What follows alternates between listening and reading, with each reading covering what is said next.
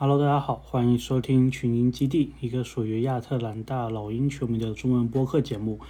呃，美国周日的晚上，然后这个时间想跟大家呃聊一聊，或者说介绍一下吧，就是我们今年啊二轮新选的这个泰雷斯马丁这一位球员。为什么先说他而不说这个 A.J. 格里芬呢？那是考虑到。关于 A.J. 格里芬的资料相对来说还是多一些，但是马丁的就比较少。而且格里芬和马丁如果一起做的话，先做格里芬再做马丁，可能大家这个就不怎么听马丁了。所以就先说一说马丁啊，一个我们今年应该是在第二轮五十一顺位选到了一名球员。那么其实选他之前还有一段故事，是我们把原来有的四十四号签。然后是卖给了勇士，然后应该是卖了一百五十万美金还是两百万美金，然后最后换来了五十一号签，勇士的五十一号签，然后选了马丁。后面老鹰方面呢，其实对这个事情并没有特别的，嗯，去做太多解释吧，因为其实这个大家都都懂，其实就是老鹰的管理层为了，相当于是给老板一点福利吧，因为其实。勇士给我们的那一百五十万还是两百万，其实是直接进老板的口袋的。那么其实我之前也有听别的播客节目说，说其实完全没没有任何篮球上面的理由去把这个钱给卖了，因为在四十四顺位，说不定你能选到更好的球员，这个也不一定。所以老鹰后面他其实也有说，就说他们其实。呃，如果是四十四号签或者五十一号签，可能都会选马丁啊。他们没有明说，但他意思就是说，他们其实一直看的是马丁。嗯，所以，所以这个事情其实也也不太好评论了。当然，有朋友会问，就是说，如果老鹰这个老板拿了一百五十万、两百万，是不是意味着接下来呃有可能他会愿意花税？这个不好说，可能性是有的。嗯。如果他不愿意花这个税的话，我觉得其实他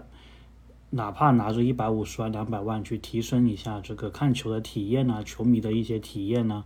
我觉得这个是远远好过老板可能拿这个去买几个呃几艘自己私人的船啊，或者私家车啊什么的。那这个我们就呃也管不了，所以不容置评。那么有点扯远了，还是说回来马丁。那么马丁呢，其实他。一听名字，大家可能好奇，说他是不是跟黄蜂还有热火的马丁两兄弟有血缘关系？我一开始看的时候呢，我感觉他的长相确实是跟他们有点像啊。那是后来找了找网上的一些资料，好像他们没有这个血缘关系，所以可能只是一个啊如有雷同，纯属巧合的这么一个事情。那么马丁呢，他是出生在一九九九年啊，是一个。呃，Connecticut 康涅狄格这个大学的球员，然后他在选秀的时候已经是大四了，所以是一个呃高龄的新秀。那么呢，其实网上对于马丁的这个叫球探报告，其实并没有非常的多。我大概找到了三个，我觉得还算是比较呃详细的吧。那么呢，其中一个是来自于这个 NBA Draft，呃的这么一个网站，然后呢，他们当然是有列这个马丁的一些大学的数据，所以我要跟大家呃说一说。那么他一共是打了四个赛季，毕竟他是大四的球员嘛。那么呢，总的来说，他的大四呃他的大学生涯是打了一百一十四场比赛，平均上场是三十一分钟。然后呢，在这个期间，他的一个命中率大概是四十四百分之四十四，然后三分命中率大概是百分之三十五，然后每场比赛能够拿接近七个篮板，然后一点三个助攻，零点九个抢断，还有十一点一分，大概是这么一个情况。但是他大四的这一年呢，就比他前三年都有显著的一个进步。呃，后面球探报告也有说，他的大学前三年三分命中率是三十一、三十二、三十二，但是大四这一年他的出场次数没有比前面的少，但他的一个三分投射率可以到百分之四十三，这是一个非常大的进步。然后得分十三点六分，也是四年里面的最高。然后助攻也是四年里面的最高，有一点九个。所以他大四这一年的表现可以说是一个呃四年以来最好的。当然，你也可能说这是一个嗯，或者说是一个不是很准确的数据，但是我们也也不知道，对吧？毕竟奥伦你也不会有太多的期待。那么 NBA Draft 这一个网站呢，它其实给呃马丁是给了一个模板的，它给的是目前快船队的阿米尔科菲。其实这个模板给出来，我觉得还是还是蛮像的。然后呢，这个网站其实有分析马丁的两呃一些优缺点之类的，大概的情况呢，我给大家总结一下是。好的方面是马丁他的篮板是非常的不错，因为对于他这个尺寸的球员，六六尺六，然后打小前锋啊，然后有时可以客串得分后卫的这么一个角色，他的这一个尺寸能够抢到差不多七个篮板，就每场比赛七个篮板，这个数据是非常的呃少见的。然后呢？他在防守端并不会说是一个累赘，而且可以从一守到三，甚至有时候守到四。其实你看他篮板这一个能力，你也能知道他应该是能打一打、扛一扛大前锋，就对手是大前锋的这么一个状况。然后呢，缺点的话呢是，嗯，就是关于他投篮的这个缺点，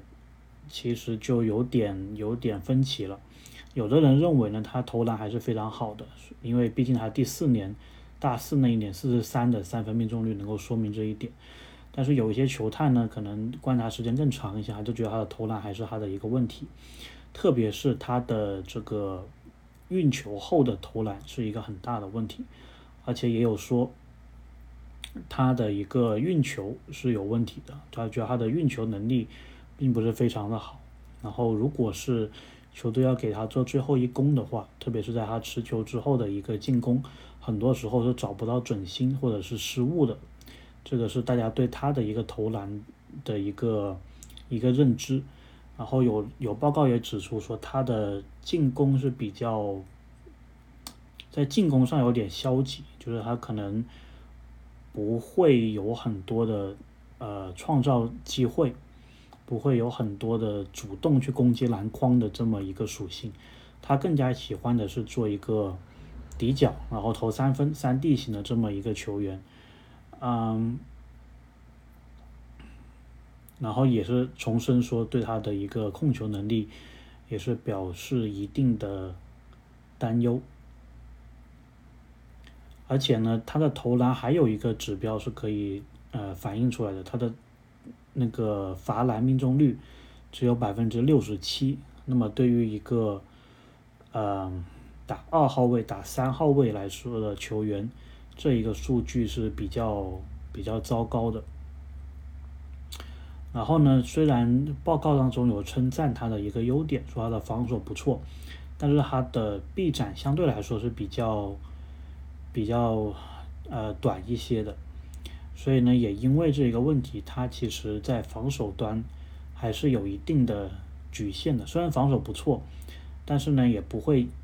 呃因此为球队产生创造吧，创造出更多的抢断或者一个盖帽，然后因而呃这个球探也认为他在防守端显得没有很多的侵略性。那么其实另外呢，还有一个球探报告，然后这一个作者是叫 Maxwell Ballback，然后他其实写了一个非常详细的，我觉得称赞马丁的这么一篇文章了。那么马丁在选秀前他是参加过一项锦标赛，然后在这个锦标赛上面的表现是非常优异，所以得到了这个球探的一个一个青睐。然后他就是说。觉得马丁是每个球队都可以拥有的这么一个球员。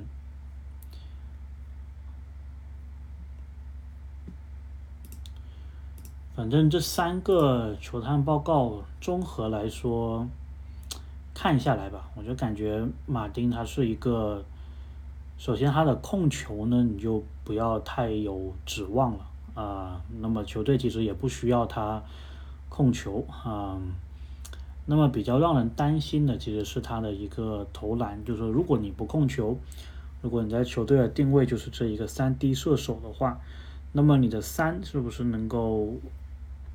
靠谱呢？对吧？目前来看，他大四那一年确实是挺靠谱的，而且甚至是高于这个平均水平。那么这个能不能转换到 NBA 当中，也是一个问题。然后还有一点就是，你想做三 D 的话，你的 D 是不是真的也非常的好？那么当然，他的一个身材的一个限制吧，臂展的一个限制，可能就让他的防守端并不能显得那么的，就是可信赖。但是呢，根据这些报告，其实也有说他的一个防守的态度是很是比较积极的，所以呢，嗯，我觉得还是可以稍微期待一下的。那么当然，呃，不同的报告都有说他的一个优点就是他的一个篮板，所以总的来说，你可以把马丁理解为就是一个嗯，防守还。防守中规中矩，但是不是以防守见长的一个球员，然后基本上呢不用太抱希望说他的一个控球能够开发出来，然后投篮呢可能百分之五十五十这种感觉的，可能有一天特别好，有一天不太行，就是不太稳定，然后同时篮板是非常的好，大概是这么一个球员的定位。那么我是觉得马丁在新赛季呢，因为他是签了个双向合同嘛，所以很有可能就是跟这个梅斯是一样的一个定位。目前也没有消息说老鹰要再签梅斯，也没有说梅斯跟什么其他球队签约了，所以感觉就是马丁应该就是取代梅斯的这一个位置了。那么跟梅斯比起来，我觉得他什么他们其实有一定的相似度，都是这一个大四的球员。呃，选进来的时候，然后呢，应该都是没有什么上场时间，然后在很有限的上场时间里面，马丁他的贡献可能就是防守端还有抢抢篮板这么一个样子。那么对于马丁来说，还有一点不利的是，因为去年其实因为疫情的原因，很多主力打不了，所以像梅斯这样子的球员，他们有机会上场。那么下个赛季 NBA 这个疫情政策它其实呃变松了。所以应该不会造成上赛季那么大规模的这么一个一个主力打不了的情况，所以我觉得马丁他可能新赛季还是主要会是在这个发展联盟打，然后可能偶尔垃圾时间上来打一打，甚至我觉得他可能出场时间还没有昌迪布朗多吧。那么昌迪布朗的话，以后我们也呃专门做一些博客介绍一下他的情况。呃，然后还有一点小知识，可能大家是不知道的，就是关于马丁的，就是因为他是来自呃一个叫 Allentown 的这么一个城市，然后这一个城市是在费城的一个郊区，呃 Allentown，然后呢，他也是这个 Allentown 第一位被选中的 NBA 球员，所以在 Allentown 呢，他当时选秀的那一天，他们的市长就宣布说。因为马丁被选中了嘛，所以就说把，呃，他被选中了这一天是定为 Allentown 这个城市每年的